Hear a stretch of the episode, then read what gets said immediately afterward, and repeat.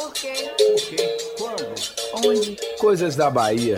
A nossa história contada no rádio. O povo de Santo da Bahia preferiu ficar quieto para não entrar na briga, essa briga identitária do Acarajé, e fez certo, depois que recentemente o nosso maior símbolo gastronômico foi garfado pelo Rio de Janeiro, se tornando patrimônio de valor histórico e cultural em lei sancionada pelo governador de lá.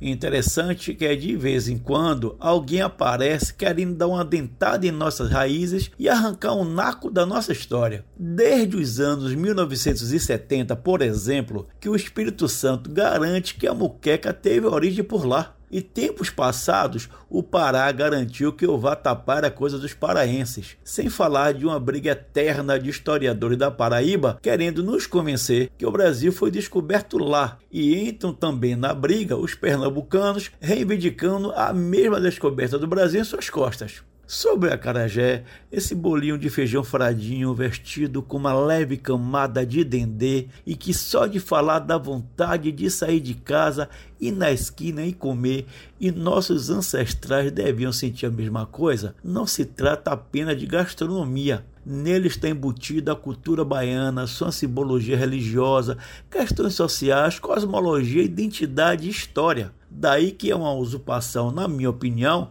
do deputado que fez a lei e do governador do Rio de Janeiro, que de besta já não tem nada. Pare e imagine outra situação. O acarajé é vendido em todo lugar do país e já comi um maravilhoso em Teresina, eu não vou deixar de elogiar. E acredite, comi um razoável semana passada num shopping de Manchester, na Inglaterra. Se todo mundo se arvorar a fazer o que Rio fez, estamos lascados. Mas tem um projeto de lei na Assembleia Legislativa da Bahia que quer instituir o acarajé como patrimônio cultural do Estado. Uma justa reação, embora tardia, faça o estrago que fizeram com nossa iguaria de origem africana, oferenda de santo e com valor de sobrevivência, em que é preciso trato, carinho e manha para se pegar a massa do feijão, cebola e sal e com a magia do dendê a fé da baiana fazer valer essa bola de fogo, como chamavam os africanos, e que enche a boca de inigualável prazer.